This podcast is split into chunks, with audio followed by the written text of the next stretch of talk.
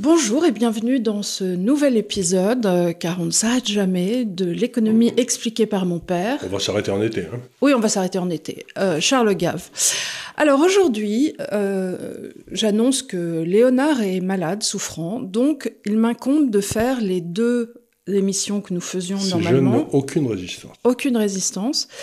De sorte que je l'ai un peu aménagé différemment parce qu'il y avait un sujet dont je voulais vous parler, dont je voulais traiter depuis très longtemps. Parce que effectivement ici on a tendance à parler d'économie, euh, mais en définitive ce dont on, aimerait plus parler c'est de libéralisme.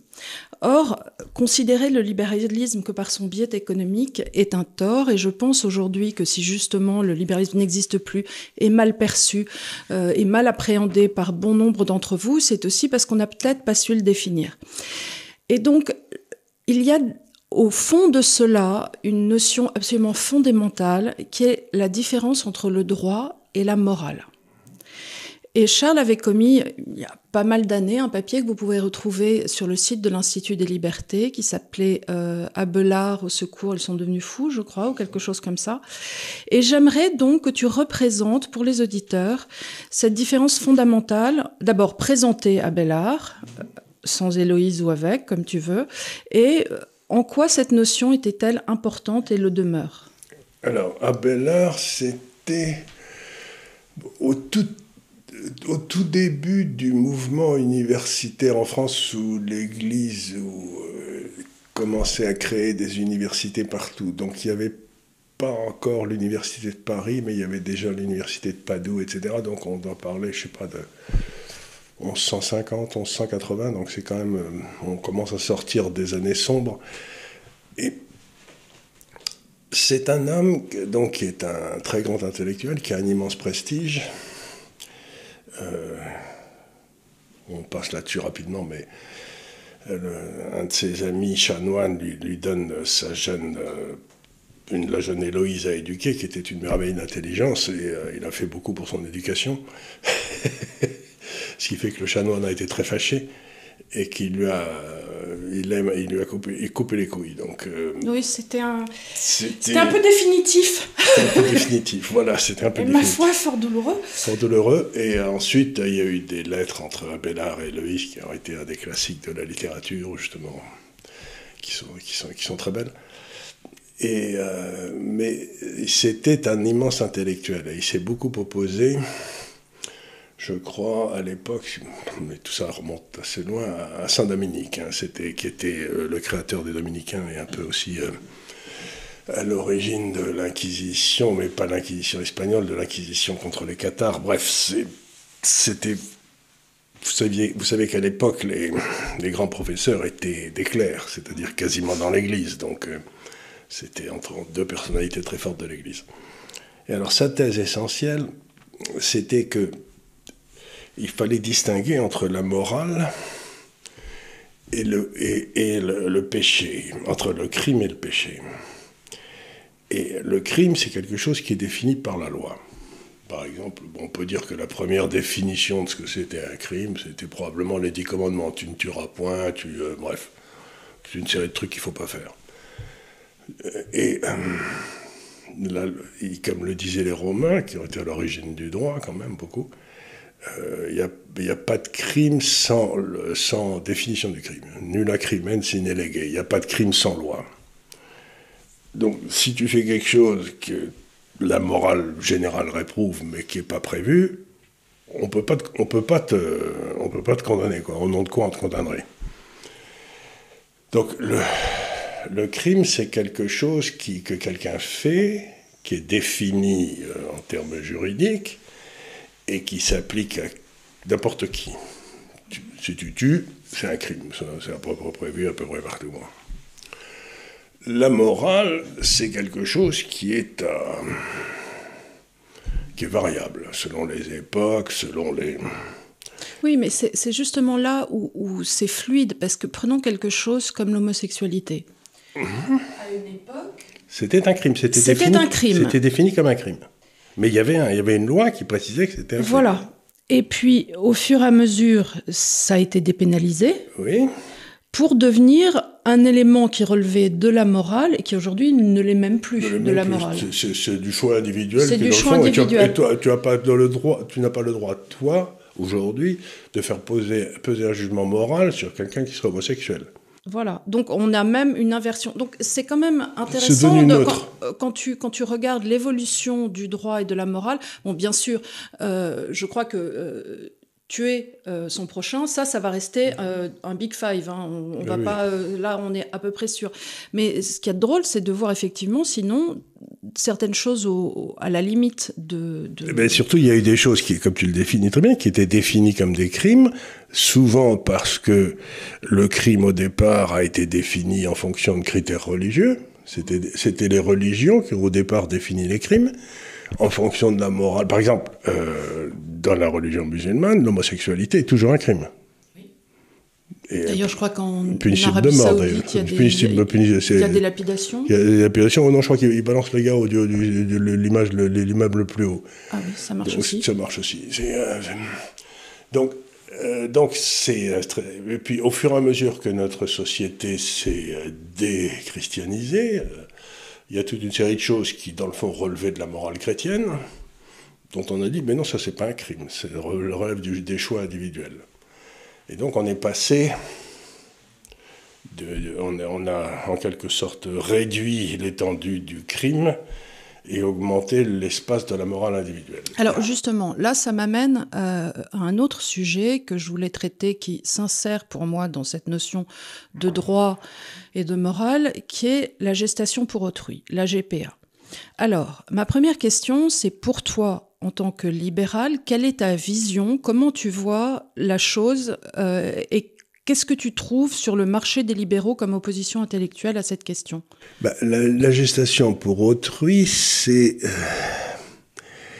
euh, en quelque sorte, on, loue la capacité reproductrice d'une femme euh, à un prix de marché, puisqu'il y a un marché pour ça par exemple en Californie. Et, ça, et immédiatement, ça introduit un certain nombre de points très importants parce que la loi peut décider que ça n'est pas un crime, mais tu rentres dans des domaines où, c'est un peu comme euh, l'avortement, où il y a des tas de gens qui considèrent que, que c'est un crime même. C'est-à-dire qu'on arrive au moment où, comme le disait je ne sais plus qui, mais c'était un...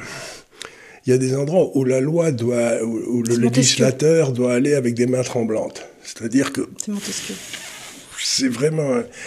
Alors peut-être là, il faut faire un petit retour en arrière. Ça va être. Euh, ça va être une séance un peu curieuse parce qu'on va pas beaucoup parler d'économie. Hein. Oui, mais parce qu'on va le faire dans la. Euh, puisque oui, on, le fera, on le fera cet après-midi. Mais euh, alors, ça nous amène peut-être à essayer de définir ce que c'est que la liberté très bon sujet, monsieur Gave, très bon sujet. Très bon sujet. le français est en forme. Vous avez vu, c'est déguisé en banquier aujourd'hui. banquier central. Banquier central.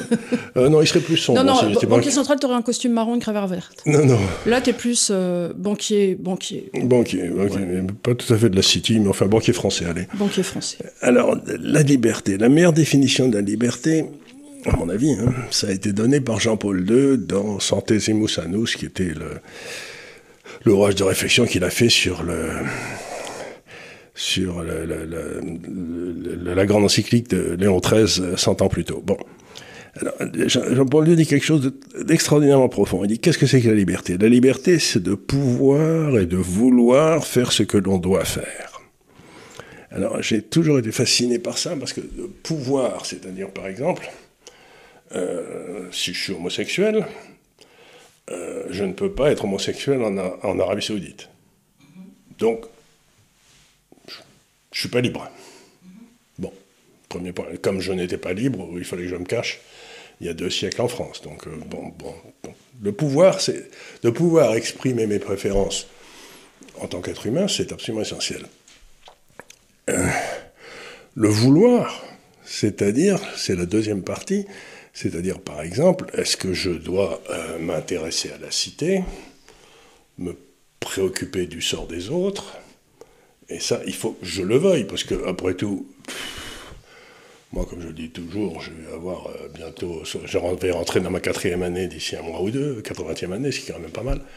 Euh, je pourrais jouer au golf, hein, mais je ne sais pas pourquoi, j'ai une espèce de volonté bah, de vous parler, tu vois ce que je veux dire Donc, je le veux, voilà, bah, je le veux. Et le troisième, qui est peut-être aussi très important, c'est le devoir, c'est-à-dire qu'il y ait une espèce de corpus moral qui soit à l'extérieur de moi, auquel j'adhère, et qui me dit tu dois faire ça. C'est-à-dire que c'est un petit peu la loi naturelle. Que quelqu'un a mis dans moi une espèce de corpus de choses qui se font et qui ne se font pas.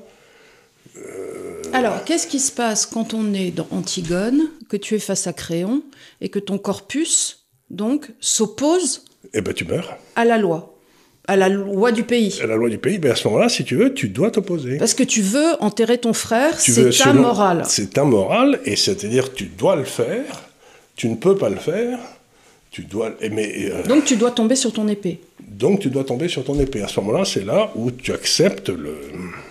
Le fatum. Le fatum, et il n'y a rien à faire. C'est-à-dire qu'à partir du moment où on te demande d'être en opposition dans un régime politique avec euh, cette espèce de corpus moral qui, peut-être est inné, j'en sais rien, mais qu'on retrouve un peu partout, euh, et ben à ce moment-là, tu dois,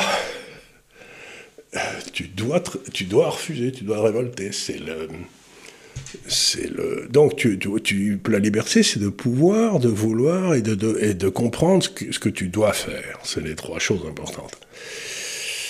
Et c'est là où ça devient très difficile quand tu poses la question sur la GPA, parce que toi, par exemple, tu te dis, bon, ben, louer le corps d'une femme, en faire un objet marchand, etc.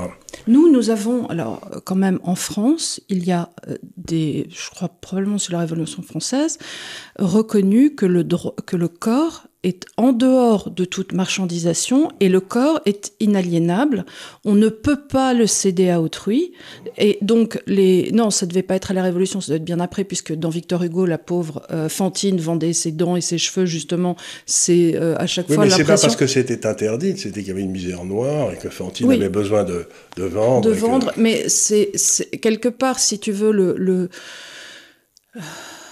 l'idée qu'on va avoir recours euh, à son corps comme dernière manière de subsister est, une atteinte à la dignité humaine et ça a été reconnu comme tel dans, notre droit, dans notre droit français. Donc, si tu veux, ce que tu es en train de dire, c'est que cette espèce de corpus moral euh, qui nous vient beaucoup du christianisme, mettons, a été incorporé dans le droit français il y a déjà très longtemps. Voilà et que c'est à ce titre, parce que on, ne vit pas sur la misère d'autrui, que la location d'utérus, quelque part, c'est utiliser des femmes dans le besoin, des femmes plus pauvres, comme on le fait de niveau mondial, et à cause de cela... Que 50% des, des, fermes à bébés, en quelque sorte, l'horrible expression, ont été en Ukraine, justement. Voilà. Donc, et donc, y a, ça au nom de la dignité humaine.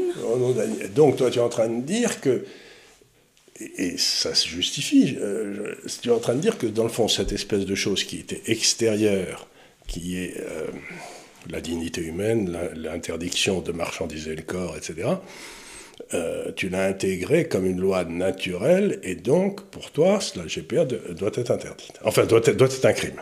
Mais si tu veux, c'est quelque chose, c'est une question qui a été posée complètement dans les années 90 pour le lancer de nain.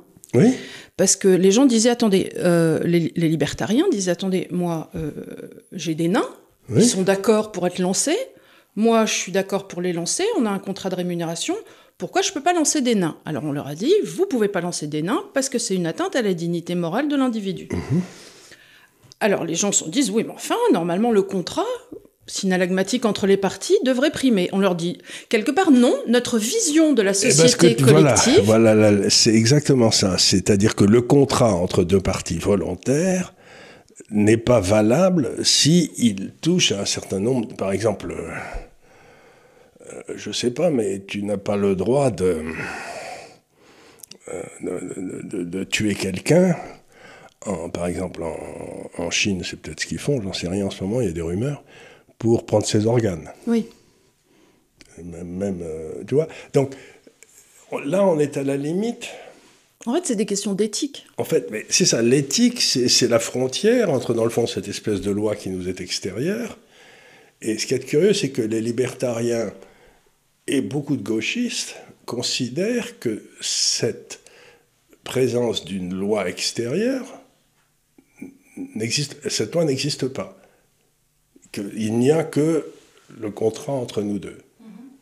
Et, c'est là où, à mon avis, le, libéral le vrai reconnaît qu'il y a quelque chose qui lui est supérieur en fonction de quel il, dirige sa vie. C'est pour ça que je dis que le libéralisme sans l'éthique, ça marche pas. Mais par ailleurs, ne sommes-nous pas aussi des nains sur des épaules de géants? Exactement. Si tu ne te retournes pas en arrière pour regarder les penseurs avant toi, déjà un pour qui te prends-tu et euh, deux forcément tu vas au et mieux oui, et cette façon de, de, dire que le contrat est supérieur à tout mais c'est une volonté... tu n'as pas le droit de faire un contrat euh, qui, qui met l'autre par exemple en position d'esclavage. Mais ça ça veut dire ériger le désir et donc le plaisir en vertu c'est-à-dire que ton plaisir ou ton désir devient devient la seule le seul élément moral. Et donc on, arrive dans une société du plaisir où mon bon plaisir est tel que le contrat en est l'objet et ce plaisir doit tout remplacer. Et, c'est très embêtant parce que, euh, par exemple, il y a des tas, et, à juste titre, il y a des tas de réflexions qui ont lieu en ce moment sur l'esclavage qui a existé dans toutes les sociétés, et on est la seule société à l'avoir supprimé d'ailleurs. On nous en veut beaucoup d'ailleurs, à cause de ça, parce que, bon, si on, va, si on accepte l'idée que l'esclavage est, autorisé, ou euh, ben, un individu peut décider... Euh, de servitude volontaire. La servitude volontaire, librement de devenir esclave. Or, ça, c'est fondamentalement interdit, même par la Constitution, c'est au niveau mhm. constitutionnel. Donc, euh, quelle est la différence entre la servitude volontaire, l'esclavage volontaire et la GPA euh, Je ne sais pas. Pour moi, je considère que c'est une servitude volontaire, la GPA. Oui, c'est-à-dire que et c'est casser le lien entre la mère et son enfant. Enfin, bref. Donc, ce sont des questions. Non, mais c'est simplement se servir. La personne qui se sert du ventre d'une femme se sert de la misère d'autrui. Et ça, c'est une atteinte à la dignité morale de cette personne. Et qu'elle soit consentante n'enlève rien. Il y a des choses pour lesquelles on ne devrait pas avoir à consentir, parce que, encore une fois, c'est en dehors du cadre moral. Oui, et, tu as tout à fait raison. Et cette histoire de la... Euh, tu peux dire que le contrat est non valable dès le départ, puisque l'une des deux parties est dans une position de faiblesse extrême. Oui, c'est léonin. C'est un contrat léonin. Donc, logiquement, il ne devrait même pas... Donc, par exemple, l'homosexuel qui désire avoir des enfants, euh, s'il si, est homosexuel, quelque part, c'est qu'il est dans une situation naturelle où il ne doit pas avoir d'enfant.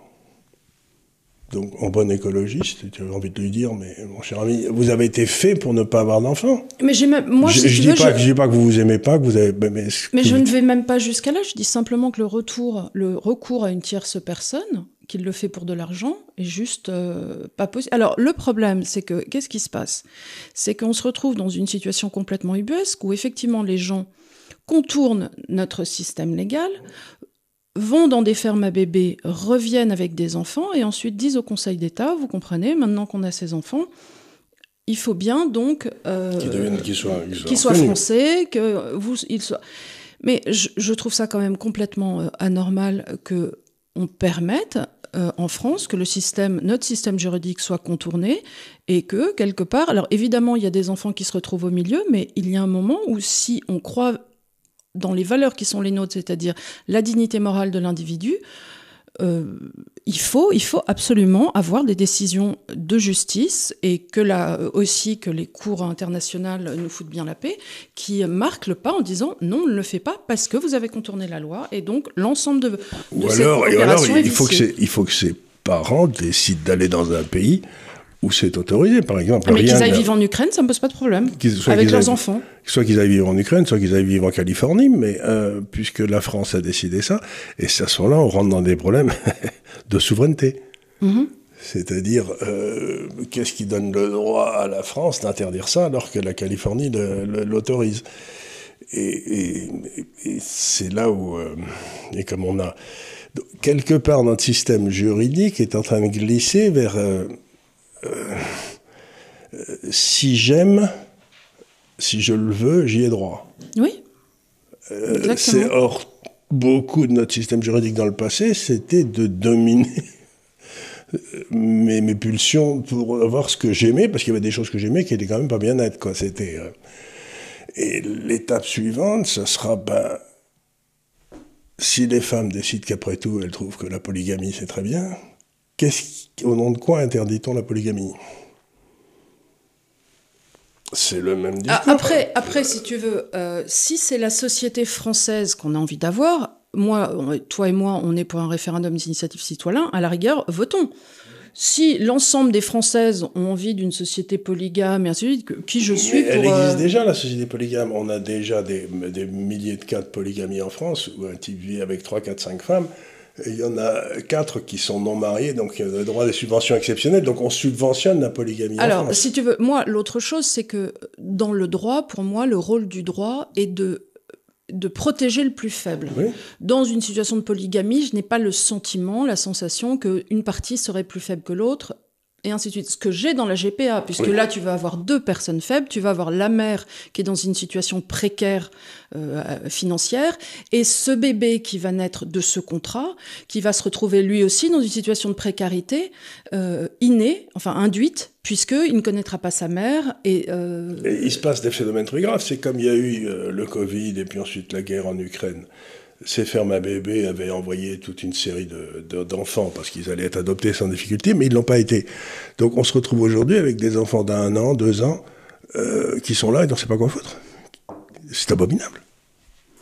Puisque les, euh, les gars n'ont pas, pas, pas pu venir pour les adopter. Sans compter, si tu regardes en pratique, la brutalité des contrats euh, surtout en Californie, envers les mères porteuses, qui leur demandent euh, de ne pas avoir de rapport pendant toute la durée, euh, ce qu'elles doivent manger à leur près, ce qu'elles doivent. Enfin, c'est véritablement de, l'esclavage pendant neuf mois. Mmh. Je ne trouve pas ça normal qu'on se permette, soi-disant dans une société que l'on qualifie de progressiste, de mettre en esclavage des femmes même volontairement, enfin même si elles le font volontairement pour de l'argent. C'est pas parce que l'esclavage devient volontaire qu'il en deviendrait moral. Qu'il en deviendrait moral. et qu'on serait une société. Ou même légale. Qui, qui, qui devrait regarder ça avec bienveillance. Je, je ne crois pas. Moi non plus. C'est un. Mais alors là, on se heurte à quelque chose de terrible, c'est que dès, dès qu'on se heurte aux pulsions de désir, euh, si on dit non, on est considéré comme un vieux con. Oui, bien sûr. Et Donc, il y a, à ce moment-là, il y a une espèce de pression qui s'exerce contre vous en disant ce type est là pour, pour contre, euh, il, il, est homophobe. Et là, là, encore une fois, c'est c'est comme l'euthanasie. Euh, J'ai connu dans ma vie pas mal de docteurs qui, quand l'un de leurs malades était vraiment dans un état épouvantable, souffrait énormément, bon, avait un geste de miséricorde en quelque sorte et permettait à cette personne de, mourir. Mais c'était une décision individuelle et qui n'était pas législative. Il n'y avait pas de loi. Il n'y avait pas de loi. C'était simplement, c'était lui en tant que médecin dans son âme et conscience, mais il ne le disait pas d'ailleurs. Euh, J'ai vu deux ou trois cas comme ça.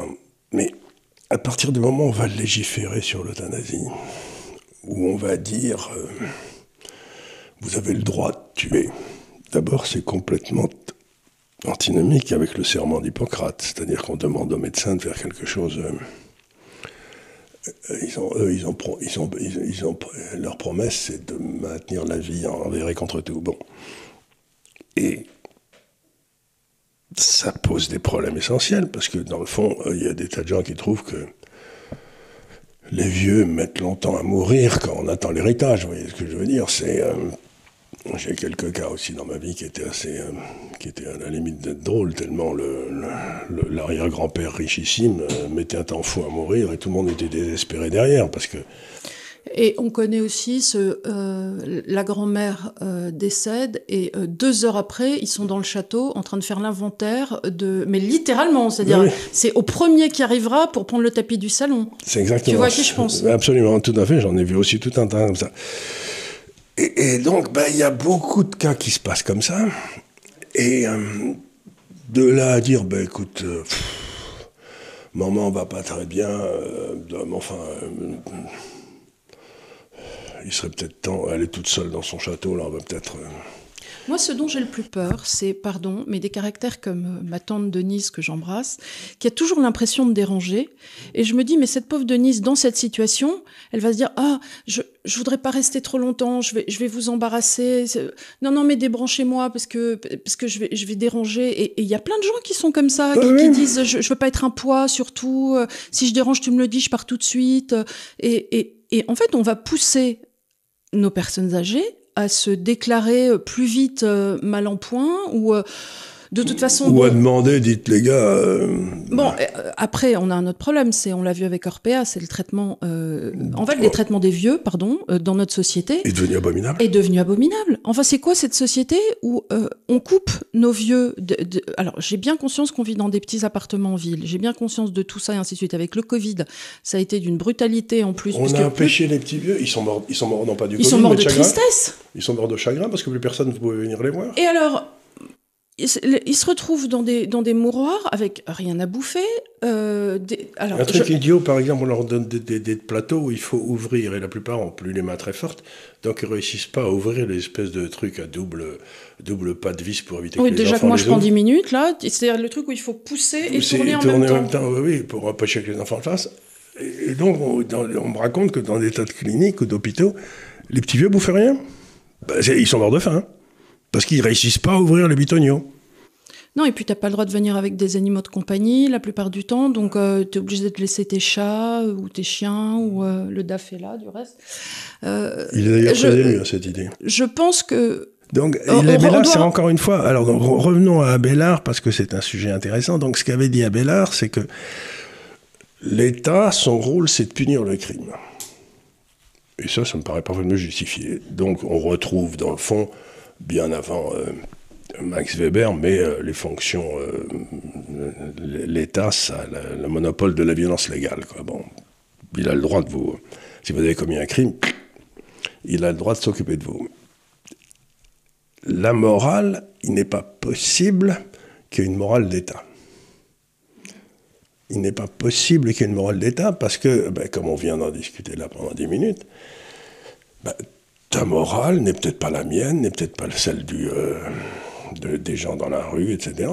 Donc, sur des sujets comme ça, l'État ne peut pas légiférer.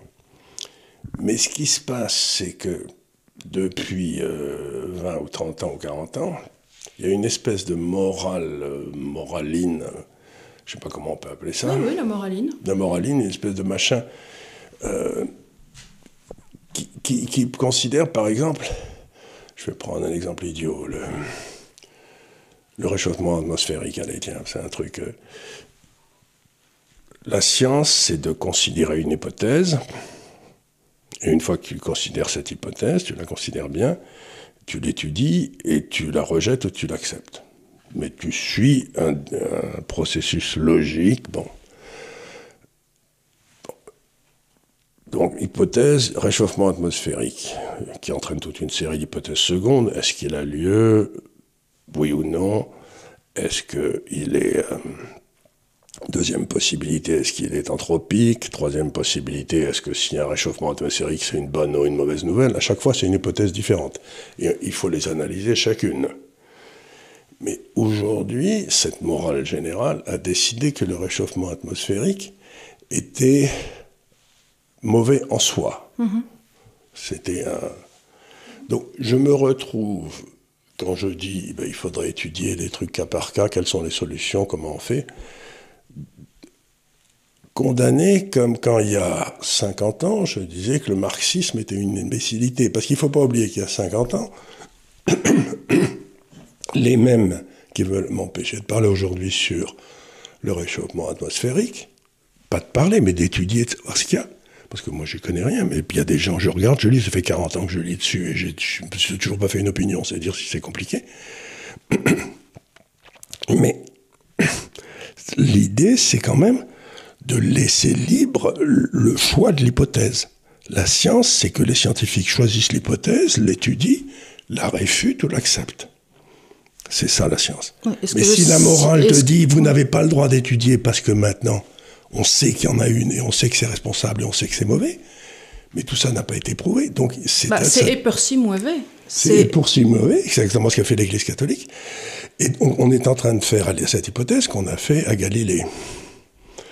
Et sauf que bon, on peut en parler, mais c'est-à-dire qu'il y avait, euh, à l'époque de Galilée, l'Église catholique disait il est hors de question qu'on dise que c'est euh, la Terre qui tourne euh, autour. Et en fait, c'était pas ça. C'est ce qu'on nous a raconté. Oui, oui c'était pas ça la réalité. C'est que Galilée disait qu'il faisait une hypothèse que la Terre tournait autour du Soleil, ce qui est vrai, mais que c'était en rond.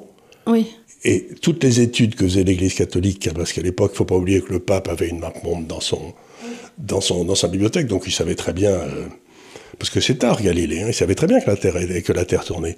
Mais toutes les hypothèses montraient qu'elle ne tournait pas en rond et qu'il y avait quelque chose qu'on comprenait pas. En fait, c'est que je crois que c'est Kepler qui l'a montré que c'était une ellipse. En fait. C'est une ellipse. Voilà. Donc le débat, aussi curieux que ça paraît, c'était plutôt euh, sur le rond. Alors on n'avait pas encore trouvé l'ellipse. Bon, mais aujourd'hui, on m'interdit pour des raisons de morale de poser ces questions, de les étudier, et on me traite de négationniste. Alors, c'est mieux que ça. C'est-à-dire que euh, donc Charles est allé euh, cette semaine à un très intéressant débat chez Thinkerview qui a duré trois heures.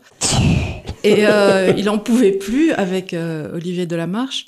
Et en fait, c'est assez intéressant parce que moi, j'ai eu le sentiment, je donne mon sentiment, qu'à un moment, donc tu parlais de finances, et c'est comme un peu si on te faisait passer par un tamis. Mmh. Et là, on te fait, euh, quelque part pour discréditer tout ce que tu avais dit avant, tout à coup, on te parle du rapport... Euh, et j'utilise les mêmes méthodes, mais là... Mais c'est la très sainte inquisition. Donc à partir du moment où Charles Gave, quelque part, n'a pas passé le test du Q-tips de dire oui, oui, le réchauffement climatique, grosse malheur la guerre, mettons-nous descendre sur la tête, et qu'il a osé dire écoutez, je ne sais pas si ce réchauffement climatique est de nature humain ou non, est-ce que c'est bien réchauffement climatique ou pas? On va se poser la question. Et il y avait une troisième euh, bah, question qu'est-ce qu'on peut faire? Et, surtout, tout, je sais que toutes les décisions qui ont été prises pour lutter contre ce réchauffement climatique sont désastreuses on a pris toutes les mauvaises solutions. Ou n'ont aucune incidence, comme le fait euh, que l'Allemagne se retrouve à brûler du charbon, en veux-tu en voilà. Et nous, on nous explique que si on trie les bouchons euh, de nos bouteilles, euh, tout va aller bien. Je, me permets de, lever un œil. Donc on m'a ramené d'un seul coup une morale pour m'empêcher d'aller vers la science. Non, c'est pour discréditer ce que j'avais dit avant. Ce que, tu dit, avant. À partir du moment où tu es marqué du sceau de l'infamie, mon cher, et que tu as la fleur de lys sur l'épaule, tout ce que tu aurais pu dire avant, de toute façon, n'est plus si important. N'est plus si important parce que ça prouve que je, suis obtus.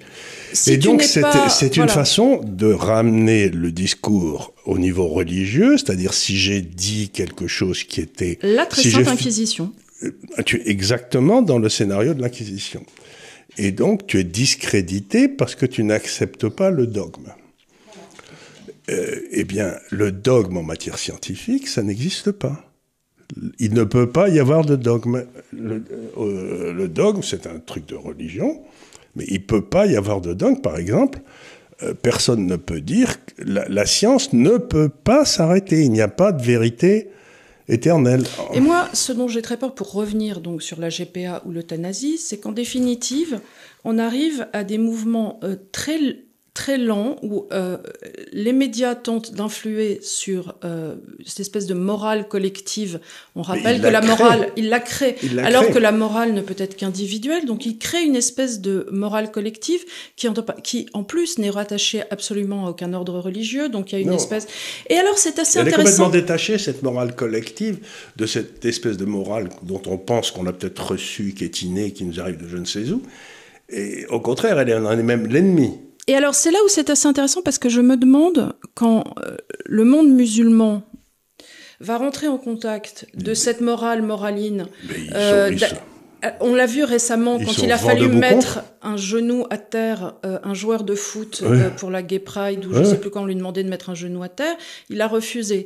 Euh, et je me suis dit, tiens, c'est marrant, on va arriver à cette opposition monde musulman, euh, crétinerie LGBT, euh, ça risque de faire des étincelles parce que pour les gauchistes, ça va être euh, l'opposition de deux de leur monde. Et comment ils vont résoudre ça? Ils C'est-à-dire ne peuvent pas, puisque les musulmans ont une très forte morale extérieure qui leur arrive, mais qui est beaucoup plus précise que dans la religion catholique, parce que c'est une orthopraxie, la religion musulmane. C'est-à-dire qu'il y a un certain nombre de choses qu'il faut faire, et puis il n'y a pas Comme à chez discuter. les Juifs. Comme chez les juifs, il n'y a pas à discuter. Boum, boum, boum. Et là, euh, ben, il y a beaucoup de choses qui sont dans cette nouvelle morale collective qui, euh, qui sont en opposition frontale avec la morale telle que euh, la Bah, comme ce dont on parlait au début, comme l'homosexualité. Ben voilà. Euh, L'islam condamne l'homosexualité. condamne l'homosexualité. Donc, au bout d'un moment, les histoires, là, on a encore vu cette semaine de, de, de trans qui viennent faire euh, des cours de maquillage dans les écoles des petits-enfants et ainsi de suite. Il y a un moment où ça va mal se réconcilier avec le monde musulman. Ils vont pas être contents. Hein. Euh, On peut peut-être le faire dans le 7e ou dans le 16e, mais je suis pas sûr qu'on peut aller le faire à Saint-Denis, là, le, le gars qui va... Non, non, encore une fois, il faut bien comprendre que la base de, de la- d'une société vivable, c'est que la loi soit très ferme et très précise, et que la morale soit individuelle. Si on a une loi qui devient imprécise et une morale qui, euh, générale qui devient envahissante, tout se pète. C'est-à-dire ce que disait, aussi curieux que ça paraissait, Jean-Jacques Rousseau, il disait, vous n'imaginez pas la difficulté de vivre dans une société où les hommes sont libres. bien sûr. La liberté, c'est une, c'est une saloperie incroyable à porter. C'est pas la licence, c'est pas de faire tout ce qui te plaît. Oui, oui, oui. Alors ça, c'est encore. Et ça, c'est, si tu veux, souvent le problème que j'ai avec les libertariens qui, eux, conçoivent quelque part euh, la liberté comme une sorte de faculté à jouir de tout, tout le temps, sans Exactement. entrave. Mais par définition, euh, ta jouissance, ta licence, non mais va se heurter à celle d'autrui. Si tu, si tu, si tu l'as fait très pleinement, ma liberté de foutre mon transistor à fond à 3 heures du matin, par définition, va gonfler ma voisine du dessous et celle du dessus. Donc c'est une entrave, ma liberté une- à quelqu'un d'autre. Et, donc la seule façon, c'est que tu portes en toi la, la notion que ton premier travail, c'est de ne pas emmerder les autres. Voilà, mais C'est ça, et ça, c'est toute la base du libéralisme. Et pour ça, il faut qu'il y ait une loi très précise, très dure, et qu'on me laisse bien tranquille sur le reste. C'est- Et, et c'est cette espèce de dichotomie qui faisait la force de nos sociétés qui est en train de partir. C'est-à-dire, maintenant, on est en train de condamner les individus au nom d'une morale collective. voilà. Et ce qui n'est même. ce qui est incompréhensible.